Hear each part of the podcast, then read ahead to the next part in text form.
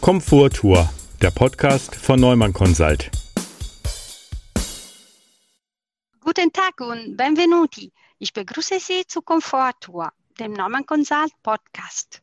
Heute sind wir zusammen mit unserem Kollegen Frank Bröckling vom Büro Plan Invent in Münster und mit Peter Neumann, Geschäftsführer von Neumann Consult. Zusammen haben wir für die Hansestadt Warburg das Thema Inklusion im Stadtquartier bearbeitet. Hallo zusammen. Frank, ihr seid schon lange in Warburg tätig. Kannst du bitte etwas über eure Arbeit dort erzählen? Schönen guten Tag zusammen. Schöne Grüße auch von meiner Seite. Wir wurden so vor vier Jahren etwa angefragt, ob wir die Stadt nicht begleiten können bei einem regionale Projekt, was sie vorhaben. Liegt so ein bisschen daran wahrscheinlich, dass wir für die regionale Ostwestfalen-Lippe, die ja gerade läuft, das neue Urbanland ist das Motto, auch das Bewerbungskonzept mitgestaltet haben und haben dann den Bürgermeister da kennengelernt und wie das immer so ist. Man erinnert sich und dann kommt man nochmal zusammen und dann könnt ihr eigentlich auch sowas machen. Und ähm, das Projekt, was Sie da vorhaben, ist eben ein sehr spannendes. Wir kommen ja gleich noch drauf. Ähm, und dann wurden wir gebeten, da in diesen regionalen Prozess mit einzusteigen für dieses Projekt. Und das hat sich dann im Laufe der Dinge und der Zeit so weiterentwickelt entsprechend. Was war für ein regionales Projekt, Frank?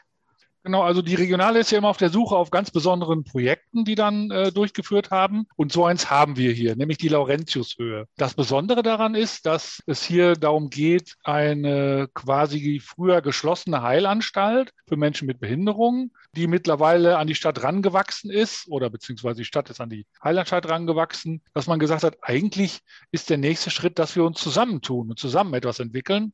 Und von beiden Seiten, sowohl von der Hansestadt Warburg als auch eben vom, von den Caritas Wohn- und Werkstätten, diesen Träger dieses Heilpädagogischen Zentrums in Warburg, war dann die Idee geboren, wir müssen eigentlich in diese Lücke, die noch zwischen uns ist, ein integratives Quartier für alle entwickeln. Und das war natürlich sozusagen die, die auslösende Idee erstmal. Man hatte auch die Kompetenzen, weil beide kennen sich in bestimmten Bereichen aus, die sozusagen diesen integrierten Charakter des Quartiers ja ausmachen sollen. Und alle fanden die Idee sofort total super dass man da was machen muss, weil die Gelegenheit ist einfach toll. Das Know-how ist da, die Fläche ist da und es ist auch der logische nächste Schritt in der Stadtentwicklung.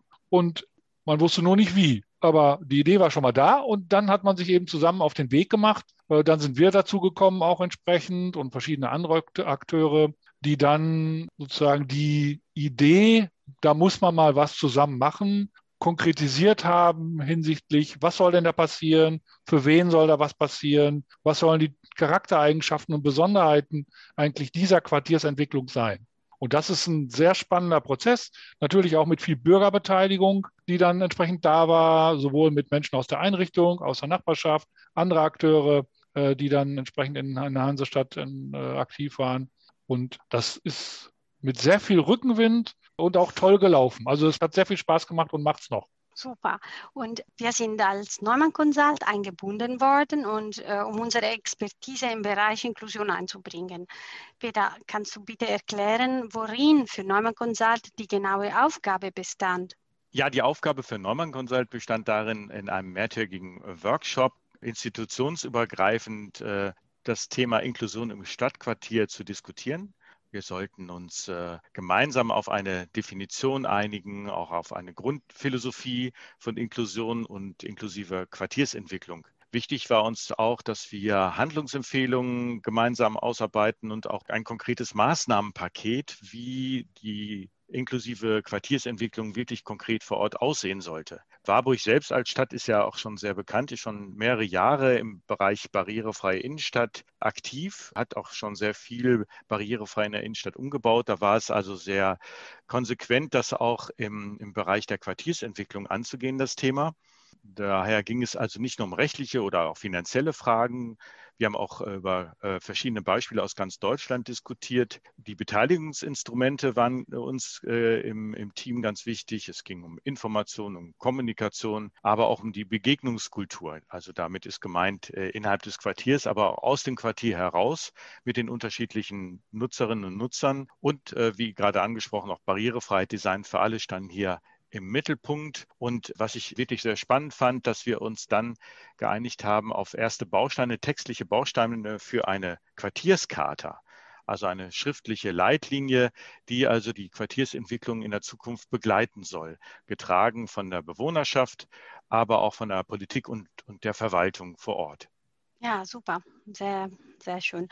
Es wäre äh, für unsere Zuhörer sicherlich interessant zu wissen, wie die Akteure, die Ansprechpartner vor Ort das Thema angenommen haben. Dann habt ihr, Frank, Rückmeldungen bekommen. Welche? Genau, also erstmal, die Idee ist grundsätzlich super angekommen. Also das fanden alle ganz toll. Es war irgendwie so mehr so die Reaktion, ach ja, stimmt, das ist eigentlich der ganz logische nächste Schritt, dass man hier was gemeinsam entwickeln kann und muss und dass man eben wenn man was entwickelt, dann nicht äh, das nächste Stadtquartier 0815 Standard wie immer äh, macht, sondern sagt, also gerade hier wollen wir ein Quartier entwickeln, was sowohl für Menschen äh, oder was für Menschen in verschiedenen Lebensphasen das bietet, dass man sich da wohlfühlt. Also entsprechend Alleinstehen, Familie, Kinder, Menschen mit Behinderung, Menschen ohne Behinderung, Wohngruppen, äh, Seniorenwohnen für Jugendliche und so weiter. Also diese, dieses breit aufgestellte, das war, das war auch alles schon mal ganz toll, dass man das machen möchte. Äh, und der Workshop war ebenso wichtig, um zu sagen, ja, gut, schön, aber wie denn? Wie machen wir das? Was ist denn jetzt genau die gemeinsame Vorstellung? Äh, und da war eben der Workshop unter anderem ein wichtiger Baustein, Peter hat es ja angedeutet, die ersten konkreten Schritte mal abzuleiten. Was heißt denn das jetzt? Wenn ich sage, ja, wir wollen ein inklusives Quartier machen. Da sagen ja alle immer, oh ja, gut, wir auch.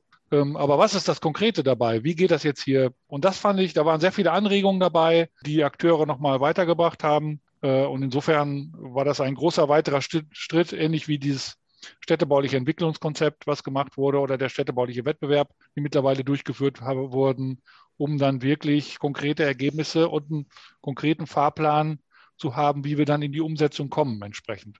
Und die maßgeblichen Akteure, also das kam jetzt nicht nur bei unseren Auftraggebern gut an, das ist formal die Hansestadt Warburg, also vom Bürgermeister, Bauabteilung, aber auch in die anderen entsprechend involvierten Abteilungen. Man ist ja mit einem integrierten Projekt unterwegs. Das heißt, wir müssen natürlich auch verschiedene Fachabteilungen in Verwaltung integrieren. Das ist auch nicht immer so Gott gegeben, sondern durchaus Aufwand.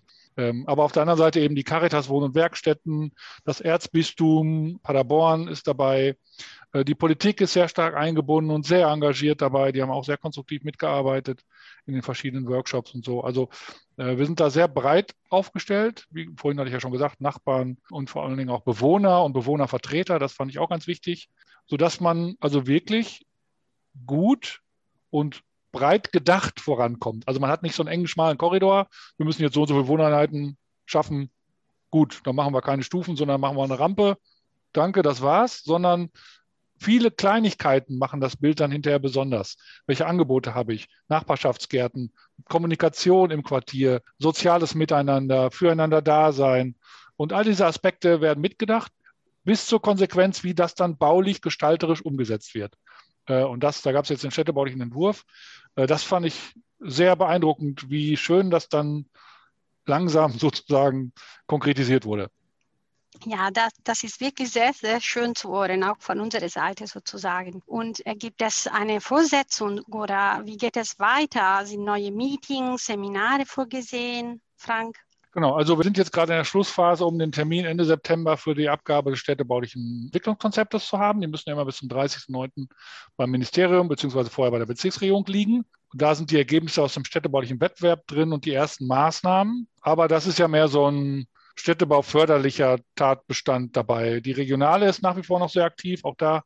Ähm, die haben schon gesagt, sie wollen auf jeden Fall eine der großen Veranstaltungen im regionale Präsentationsjahr, wollen sie nächstes Jahr auf der Laurentiushöhe machen, also in, mitten in unserem Projekt, um zu gucken, so was ist bis dahin passiert oder was wird demnächst hier passieren und so weiter. Also ähm, man merkt, dass das in der gesamten Region ein sehr hochgeschätztes Projekt ist, wo sehr viele Akteure sehr motiviert dahinter stehen. Und das brauchen wir halt nicht nur für die Umsetzung, sondern es geht ja hinterher da auch um Genehmigungen, um Förderansätze und so. Und deshalb ähm, ist der Rückhalt da natürlich ganz wichtig.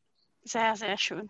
Vielen Dank, Frank. Und jetzt eine letzte Frage, wie immer über Ausflugstipps in Zusammenhang mit unserem Gesprächsthema.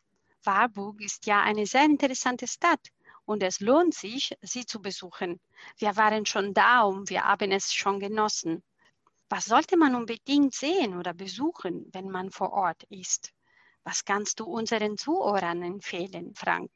Ähm, ja, das lohnt sich auf jeden Fall. Also nicht nur wer interessiert ist an sagen, barrierefreien Umgestaltung von Innenstädten und sowas, kann, kann sich da mal umschauen, sondern ist touristisch eine schöne mittelalterliche Stadt. Hansestadt ja auch im Titel, äh, mitten in der Warburger Börde gelegen, mit einer Altstadt, die ähm, auf, oben auf dem Berg liegt äh, und so. Da hat einen toller Ausblick. Äh, ist so ein bisschen wie mein, bei mir zu Hause ähm, in Lippetal, Kreis Soest. Auch sehr schön, auch Bördelandschaft. Nur die haben es irgendwie verstanden, da in Warburg noch ein bisschen Kulisse hinzukriegen. Da sind noch so einige Basaltkegel dabei, wie der Desenberg als Hausberg und äh, ein bisschen Weserbergland im Hintergrund. Das sieht natürlich noch schöner aus. Und dann haben sie auch noch die Diemel unten, ein Fluss, auf dem man sehr gut paddeln kann, an dem man entlangfahren kann. Äh, Radweg, ähm, der direkt an der Stadt vorbeiführt äh, und so. Also ich war da vor Anfang letzten Jahres nochmal, ähm, auch wo Gastro noch auf hatte. Und da gibt's ja. mitten im Hang so einen wunderbaren Gastrobetrieb, wo man dann, die haben so Barbecue-Zeiten und sowas alles. Das ist auch ein sehr schöner Tipp. Man geht dann oben über die Altstadt ein paar Stufen runter und mitten im Hang ist dann dieses Ding, der Blick ist total toll und wirklich lohnt sich. Also eine Reise wert. Die haben dann nette Hotels, nette Unterkünfte direkt am Kirchplatz, schöne alte Fachwerkhäuser, wo man gut aufpassen muss dass man sich den Kopf nicht stößt, aber sehr idyllisch und sehr besonders untergebracht ist. Ja, sehr schön. Vielen, vielen Dank, Frank, und sehr vielen gern. Dank, Peter. Und ein Dankeschön auch allen Zuhörern. Nächstes Mal werden wir zurück im schönen Münsterland sein.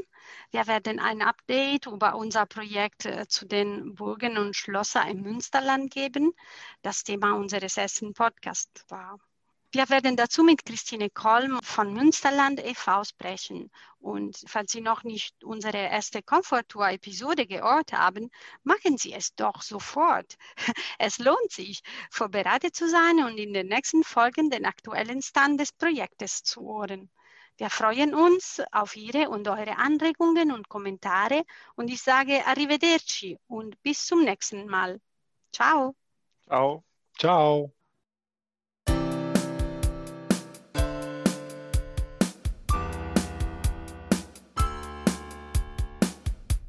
Komforttour, der Podcast von Neumann Consult.